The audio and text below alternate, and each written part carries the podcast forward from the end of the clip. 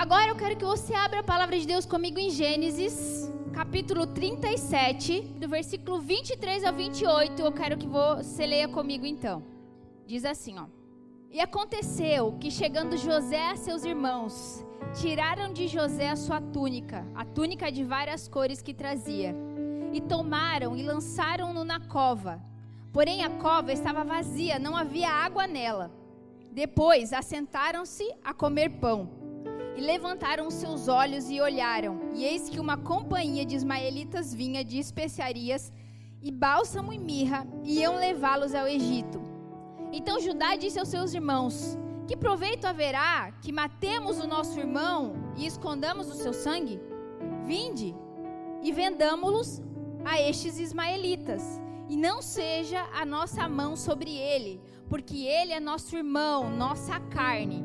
E seus irmãos obedeceram.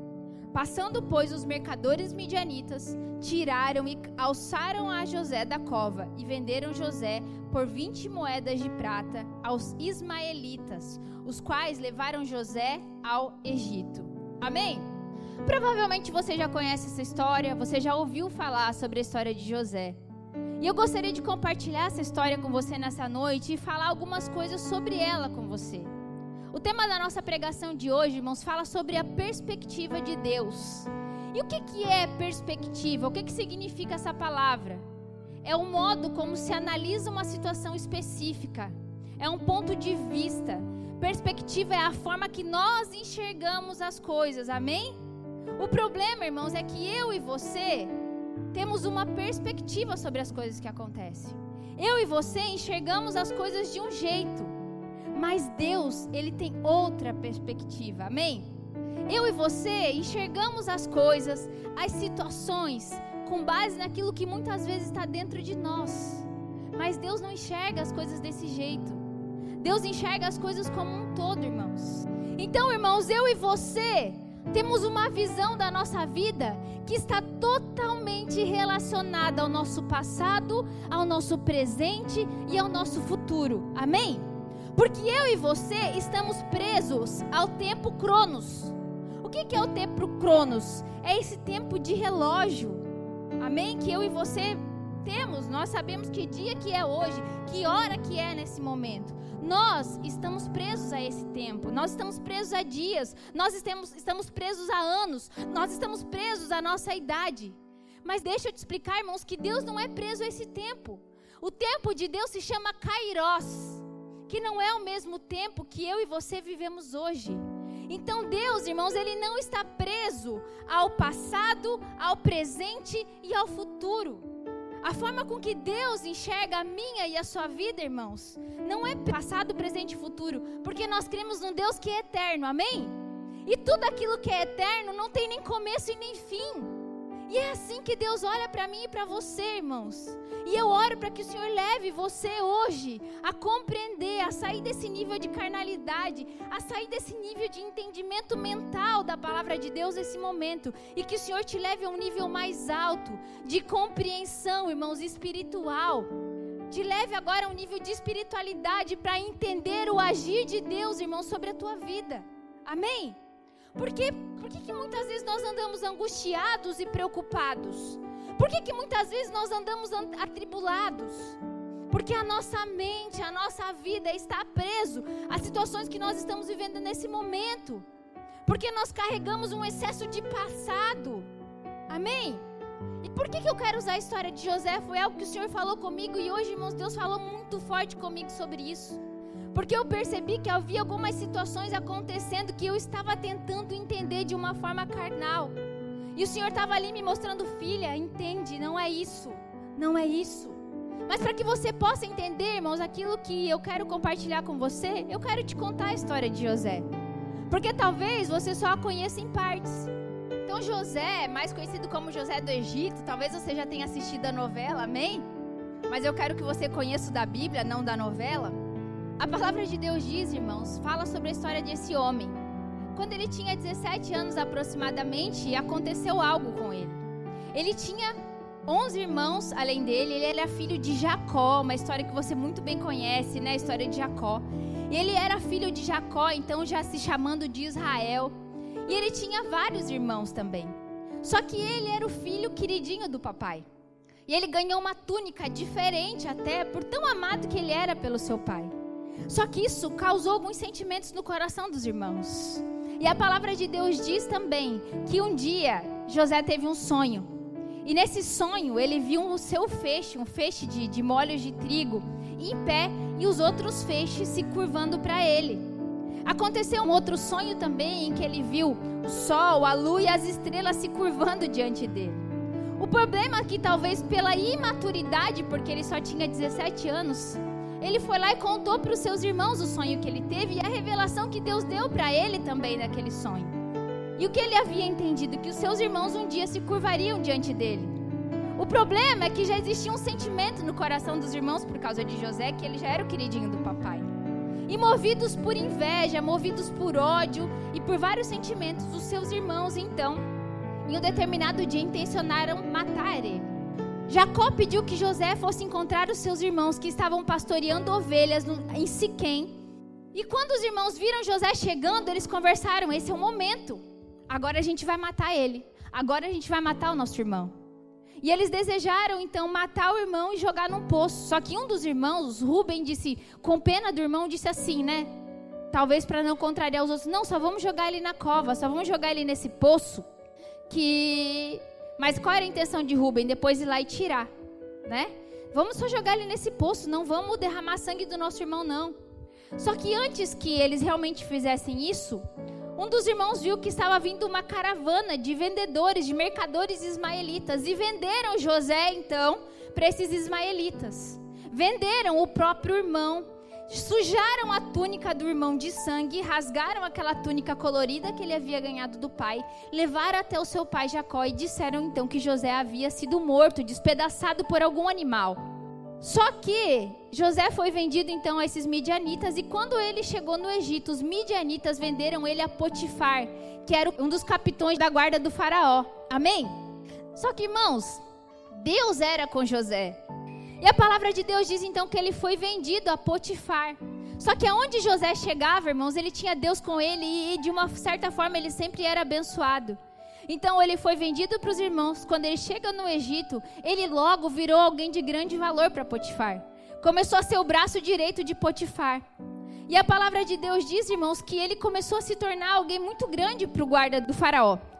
O problema é que tinha uma endemoniada, que era a mulher do Potifar, amém? Um espírito de pomba gira, que já agia naquela casa e atuava na vida daquela mulher. E ela gostou do José porque o José era bonito. Amém? E ela queria a todo custo José. Só que José era um homem temente a Deus e ele não quis nada com ela. E depois de tanto investir naquele homem e não conseguir nada, a palavra de Deus diz que ela engana então, ela arranca uma das túnicas, leva para o marido, para Potifar e mente que José havia tentado abusar dela. E aí o que acontece com José? Ele vai preso. Só que lembra que eu falei que aonde José ia, irmãos, ele sempre, Deus era com ele? Quando ele era preso, a palavra de Deus diz que lá ele se tornou, irmãos, como se fosse um representante dos prisioneiros, amém? Ele se tornou um líder dentro da cadeia. Porque mesmo em meio à tribulação, irmãos, quando Deus é contigo, Deus sempre cuida de você. E Deus sempre te levanta, porque é isso que a graça de Deus faz com a gente, amém? E aí ele ficou prisioneiro, e lá ele conheceu o copeiro mor e o padeiro mor do faraó. E a palavra de Deus diz que lá ele revelou o sonho desses dois caras. E quando ele revela o sonho desses dois caras, ao padeiro ele revelou que o padeiro ia morrer e isso aconteceu de fato. E ao copeiro, ele revelou que o copeiro iria ser perdoado e voltaria então para o palácio, e foi o que aconteceu também. Só que ele pediu que quando o copeiro voltasse para o palácio, se lembrasse dele e falasse para o faraó daquilo que ele fez para que ele deixasse de ser prisioneiro. O problema é que quando o copeiro voltou para o palácio, irmãos, o copeiro esqueceu e simplesmente agiu com ingratidão e se esqueceu de José. E por mais dois anos ele ficou na cadeia. Amém? Ficou como prisioneiro. Só que depois disso, o faraó teve um sonho muito perturbador. Ele sonhou que as vacas magras engoliriam as vacas gordas e que as espigas magras engoliriam as espigas gordas. E ele não entendeu, foi um sonho que deixou ele muito perturbado e ele não entendeu o que aquilo significava. E quando o copeiro soube disso, ele lembrou que tinha alguém que conseguia explicar os sonhos que ele conheceu na cadeia e que tinha feito isso por ele, amém? E aí, irmãos, ele se lembrou de José. Foi quando José explicou então para Faraó o que aquele sonho significava. Que haveria então no Egito sete anos de vacas gordas, por isso o termo, e sete anos de vacas magras, e que eles deveriam estocar, criar celeiros então, estocar comida para que eles pudessem viver no tempo das vacas magras. E foi isso que aconteceu de fato. E então José, irmão, se tornou alguém muito querido de Faraó. Ele se tornou o governador do Egito. Ele começou a vender tudo aquilo que eles tinham estocado para as outras cidades, para as cidades vizinhas, e eles começaram a ganhar com isso na tempo de seca. Amém? Até que um dia, quem que aparece para comprar comida e alimento lá no Egito? Os irmãos dele. Os irmãos que tinham vendido ele lá atrás. Amém? E eu poderia entrar em detalhes aqui, irmãos, mas o que aconteceu foi que ele perdoou os irmãos, foi que ele deu alimento, foi que ele deu dinheiro aos irmãos e pediu que o pai e os irmãos viessem morar perto dele. Amém? Porque José era um homem de Deus. E o que, que isso tem a ver com a nossa pregação? O que eu quero falar, irmãos, com você nessa noite eu falei que é sobre então a forma com que Deus enxerga as coisas, sobre a perspectiva de Deus sobre o nosso passado, sobre o nosso presente, sobre o nosso futuro.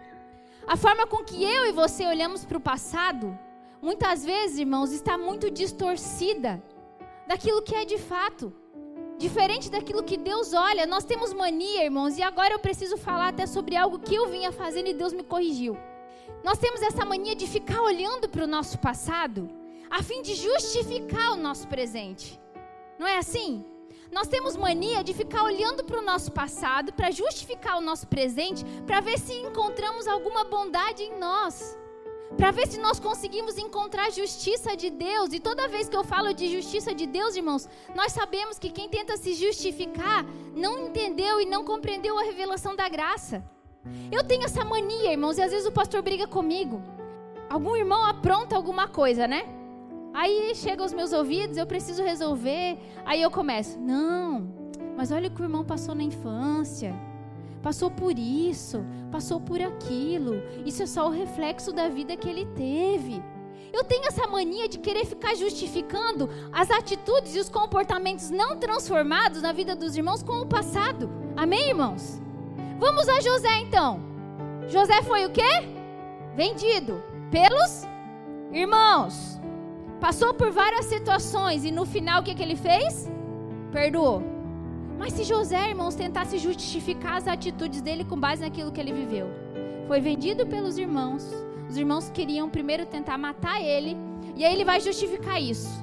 Se ele fosse justificar e tentar olhar para esse lado, como muitas vezes nós fazemos, irmãos, ele tinha ido para o Egito, tinha aberto uma gangue lá, o PCC do E, amém?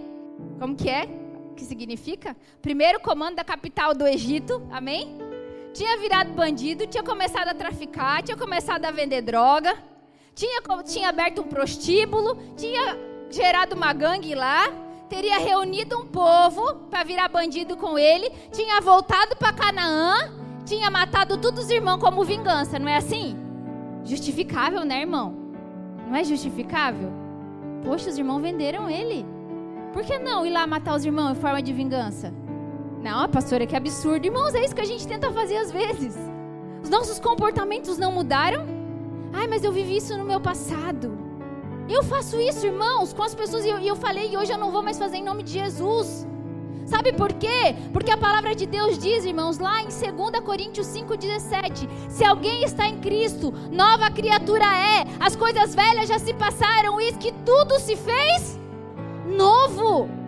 Amém? Aquele que roubava, não roube mais. Aquele que mentia, não minta mais. Aquele que adulterava, não adultere mais. Aquele que fazia confusão, não faça mais. É simples, irmãos. Só que aí muitas vezes nós queremos ficar justificando as nossas atitudes com o nosso passado. Só que eu falei isso semana passada, entre o nosso passado e o nosso presente tem uma cruz que precisa mudar o teu caráter, que precisa mudar a tua história, que precisa mudar quem tu é, irmão, em nome de Jesus. Ficar olhando para o passado a fim de justificar o nosso presente não é a forma bíblica de tratar as coisas, e era o que eu estava fazendo e o Senhor me corrigiu. Amém? Porque agora nós estamos em Cristo. Mas, pastor, eu tenho traumas do passado. Eu sei. Eu vivi coisas muito ruins no meu passado. Que hoje eu tenho que lidar com isso. Eu sei, irmão. Mas você tem duas opções. Você pode ficar lambendo as suas feridas. Ou você pode crer que Jesus pode mudar a sua história.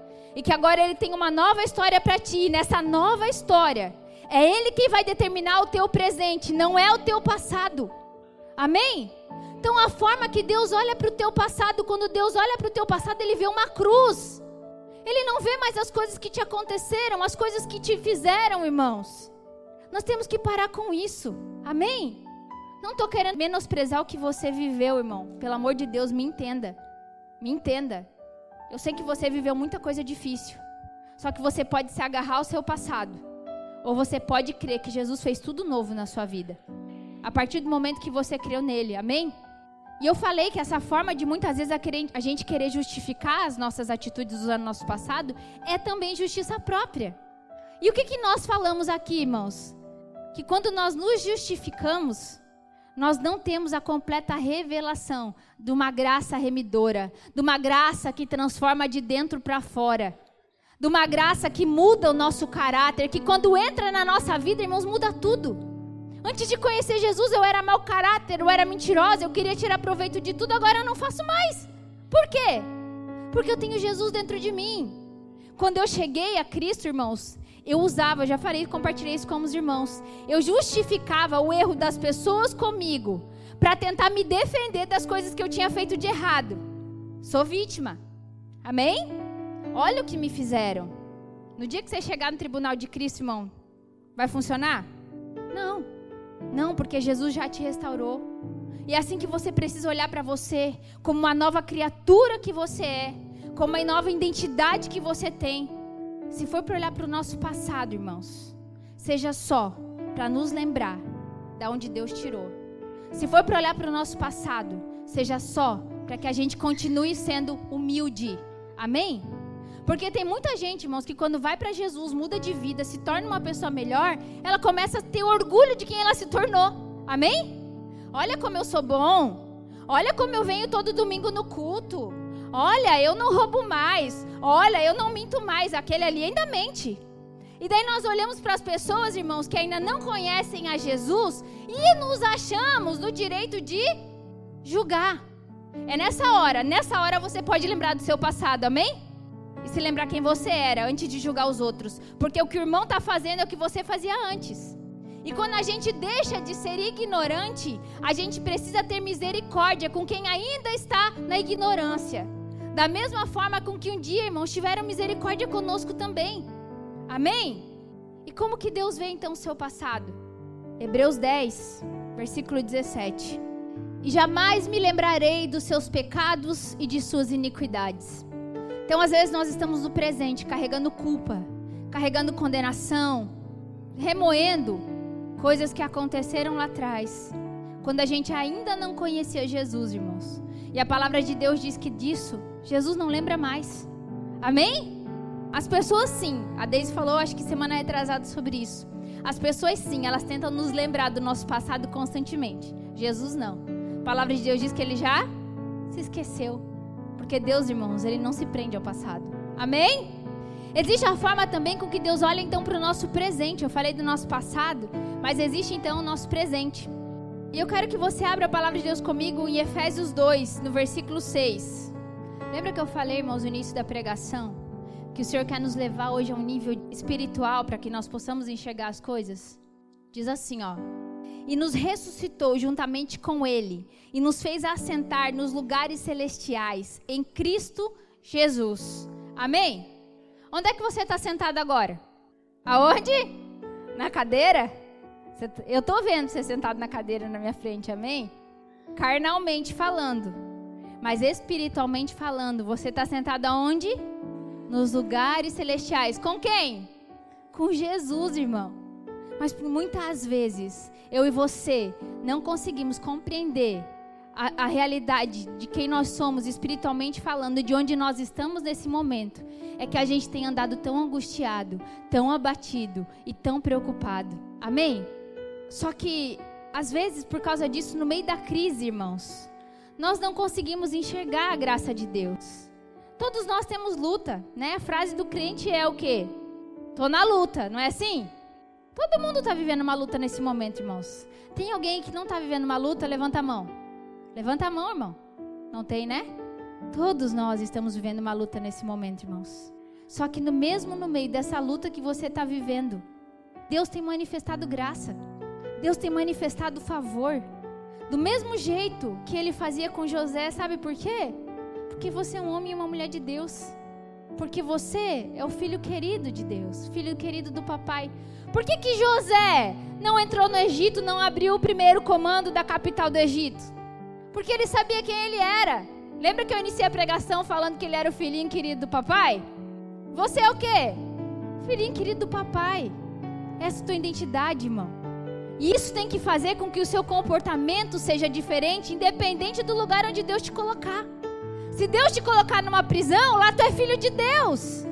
Se Deus te colocar no governo do Egito, lá tu é filho de Deus também, porque isso não pode mudar quem tu é e nem te deixar menos humilde.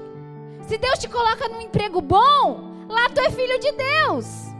Se Deus te coloca num emprego ruim, onde tem um chefe que é só misericórdia de Deus, lá tu é filho de Deus também. Se teu casamento está uma bênção, tu é filho de Deus. Se teu casamento não está tudo aquilo, Tu é filho de Deus também. Amém, irmão? Mas aonde Deus te colocar, Ele vai revelar graça sobre a tua vida. O problema é que você tem duas opções, irmãos. Você pode olhar para o poço, onde os teus irmãos te jogaram. Você pode olhar para a maldade, para a traição com que os teus irmãos te trataram. Você pode olhar para a mulher de Potifar que inventou história sobre você. Você pode olhar para o copeiro que foi ingrato contigo quando tu tanto ajudou. Ou você pode ver o mover de Deus na tua vida. Amém? Entende, irmãos, que desde que ele foi vendido pelos irmãos, Deus já estava movendo algo. Ele teve um sonho. E aquela luta que ele viveu já fazia parte do propósito. Já fazia parte daquilo que o Senhor estava movendo e fazendo, porque enquanto você está vendo um irmão sendo vendido pelos outros irmãos, Deus está olhando de cima e vendo alguém que já se tornou governador do Egito. Enquanto você está olhando para suas lutas, Deus está olhando para alguém que vai reinar com Ele. Porque é isso que a palavra de Deus fala sobre você. Isso aqui não é uma pregação triunfalista. É a palavra de Deus, irmão. Só que você precisa se enxergar como Deus te enxerga. Essas lutas não dizem nada sobre você. Essas lutas, irmãos, são simplesmente para te levar à promessa, para te levar ao futuro, naquilo que o Senhor tem para ti. Às vezes, irmãos, nós estamos brigando de forma carnal com as coisas, porque estamos enxergando as coisas de forma carnal. Só que a palavra de Deus diz que a nossa luta não é contra sangue nem contra carne, é contra principados e potestades. A nossa luta ela é espiritual. Por isso que nós estamos assentados nos lugares espirituais, só esperando o dia que nós colocaremos os nossos inimigos debaixo dos nossos pés. É isso que a palavra de Deus diz. E esses inimigos não está falando de pessoas, amém? Não está falando de, do teu irmão que está aí do teu lado, ele não é o teu inimigo. Amém, irmão? Fala, Jesus. Glória a Deus. Abra a palavra de Deus comigo em 2 Coríntios 4, versículo 16. Acharam?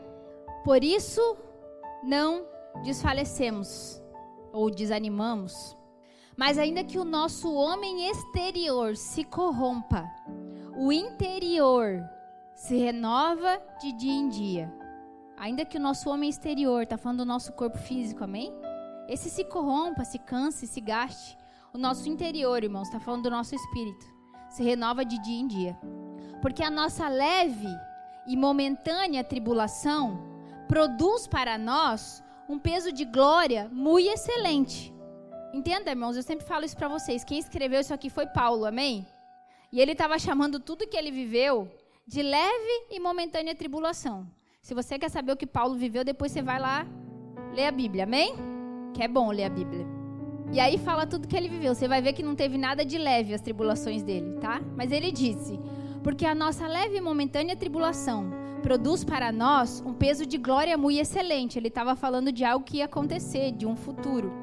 Não atentando nós nas coisas que se veem, mas nas que não se veem porque as que se veem são temporais ou são passageiras, é a mesma coisa. E as que não se veem são eternas. Lembra que eu falei sobre a gente enxergar as coisas de forma espiritual e não carnal? Esse versículo diz assim, ó: Por isso, não desanimem, não vamos desanimar. Porque ainda que a gente se canse no nosso físico, no meio das lutas que nós temos vivido, o nosso espírito precisa se renovar dia após dia.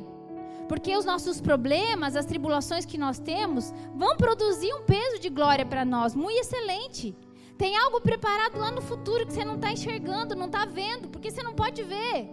Porque aquilo que nós vemos é passageiro.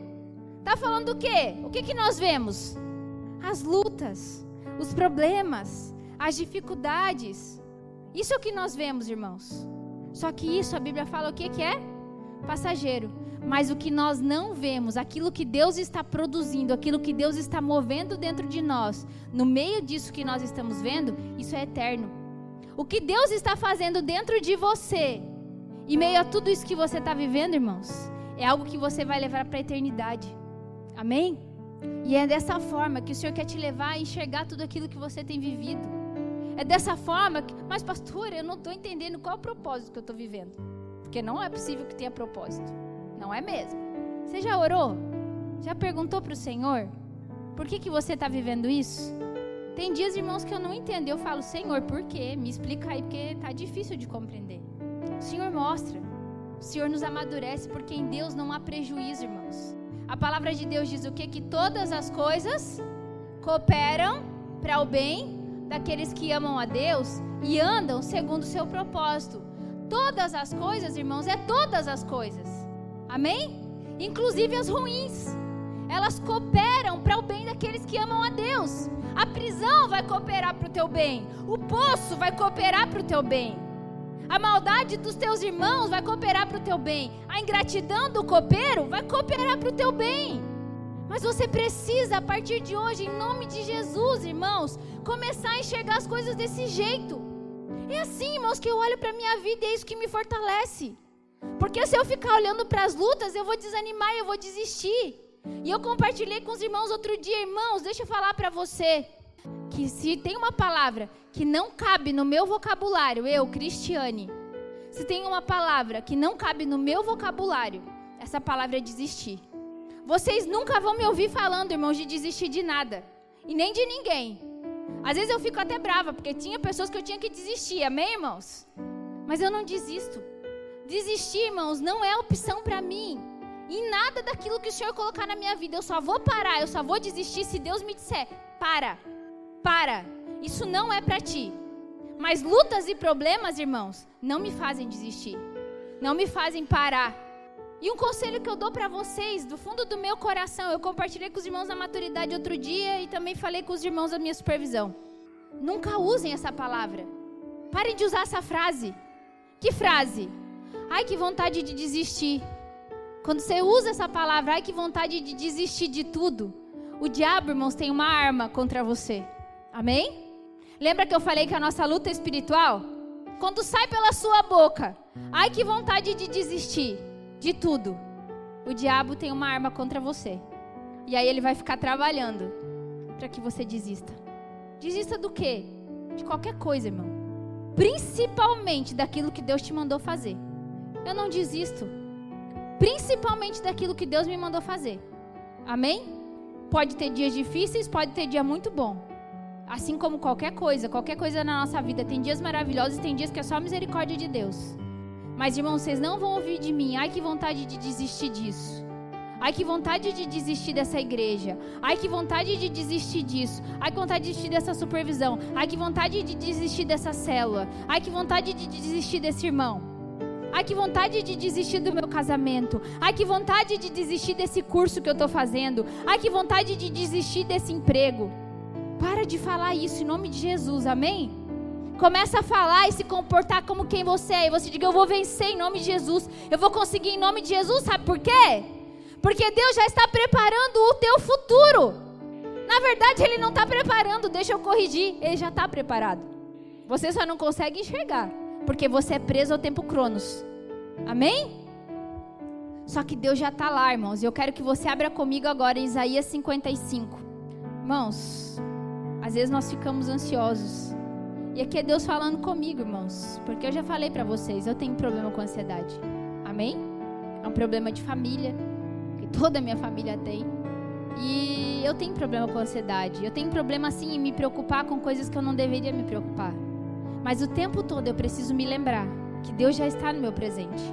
Que eu não deveria estar me preocupando com o que está acontecendo agora. Porque Deus já está movendo algo lá na frente. Deus já moveu algo que eu não estou enxergando. Amém? Por muitas vezes nós não temos essa compreensão e não conseguir enxergar as coisas como Deus está enxergando, irmãos, é que a gente se desespera. A gente entra em crise. Só que Deus já está cuidando de tudo. Isaías 55, versículo 8 e 9. Diz assim, ó: Porque os meus pensamentos não são os vossos pensamentos, nem os vossos caminhos os meus caminhos, diz o Senhor. Porque assim como os céus são mais altos que a terra, assim são os meus caminhos, e os meus pensamentos mais altos do que os vossos pensamentos. Quando Deus fala isso, irmãos, Deus está falando que de algo que vai além.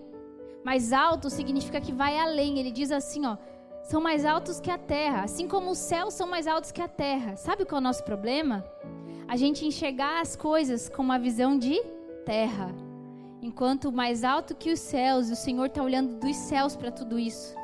E Ele tem pensamentos muito mais altos, irmãos. Sabe o seu melhor pensamento sobre o seu futuro? Quem aqui tem sonhos? Quem aqui tem lugares e projetos onde você quer chegar sobre o seu futuro? São bons, não são? Você não tem sonho ruim, né, irmão? O nome disso não seria sonho, seria pesadelo, né?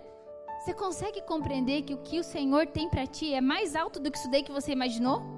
O que Deus tem para você está muito além, é mais alto. Os seus melhores pensamentos para você os seus melhores pensamentos para o seu filho, os seus melhores pensamentos para sua família, ainda não são bons como os pensamentos que Deus tem para sua família, para os seus filhos e para sua vida, amém? E principalmente para o seu ministério, para aquilo que Deus quer operar através de ti, irmãos. Só em nome de Jesus, hoje, pare de tentar compreender as coisas de uma forma até carnal. E peça para o Senhor hoje abrir tua visão. Salmo 139, 16 e 17. Diz assim, ó: Os teus olhos me viram, a substância ainda informe, e no teu livro foram escritos todos os meus dias, cada um deles escrito e determinado, quando nenhum deles havia ainda. Que preciosos para mim, ó Deus, são os teus pensamentos, e como é grande a soma deles. Amém? Irmãos, que, que versículo que eu acho lindo, maravilhoso. Quando você ainda estava no ventre da sua mãe, substância ainda informe, todos os seus dias, irmãos, já tinham sido escritos no livro dele. Amém? O propósito que Deus tem para a sua vida já estava pronto, já estava escrito. Quando você nasceu, irmãos, esse propósito já existia. Amém? A única coisa que aconteceu foi que agora Jesus está revelando esse propósito para ti. Ele está te mostrando dia após dia. E talvez, irmãos, eu não sei quanto tempo você tem de igreja, mas desde que você conheceu Jesus, Ele tem te revelado aos pouquinhos. Você só não entendeu ainda. Mas Ele está te revelando dia após dia. Cada coisa que Ele escreveu nesse livro, que Ele escreveu para ti. E falando, filho, que eu escrevi isso aqui, ó. Vamos alinhar a tua vida? Vamos alinhar a tua vida ao que eu escrevi? para que você alcance o propósito que eu tenho para ti. Deus tem falado contigo, Deus tem revelado para ti, até mesmo no meio das lutas, irmãos, aquilo que Ele escreveu. Aí você olha para essa luta, você se desespera, porque você acha que Deus perdeu o controle. Um Deus que escreveu a tua história inteira não perdeu o controle de nada. Quando eu recebi o diagnóstico do meu filho, irmãos, com autismo, eu confesso que nos primeiros dias eu não falava. Mas dentro de mim gerou uma revolta. Assim como muitos de vocês devem ter passado por situações parecidas do por que comigo? Por que eu? Por que eu tenho que viver isso? Hoje eu sei que a minha história já estava escrita. A história do Henrique já estava escrita. Amém? A história do seu filho já estava escrita. Isso me faz continuar crendo todos os dias que Deus não perdeu o controle de absolutamente nada na minha vida. E nem na sua, irmão. Não estou falando sobre mim, só contei meu testemunho. Eu quero que você olhe para a luta que você está vivendo. Mas não para que você se martirize ou para que você sofra. Mas para que você possa enxergar isso que você está vivendo como Deus vê. Tu vai ver que vai te fortalecer. Que vai te ajudar a entender coisas que você não está entendendo. E que é passageiro, irmãos. O que você vê, e não é eu aqui na frente, a sua luta, amém? É passageira. Mas o que você não vê, isso é eterno. E será para a glória de Deus. Amém? O teu passado, irmãos, não te define. O que você pensa sobre o seu presente, sobre o que você está vivendo, também não te define. E nem define o final da tua história. Porque essa já está escrita por Deus. Você crê que a sua história está escrita por Deus, irmão?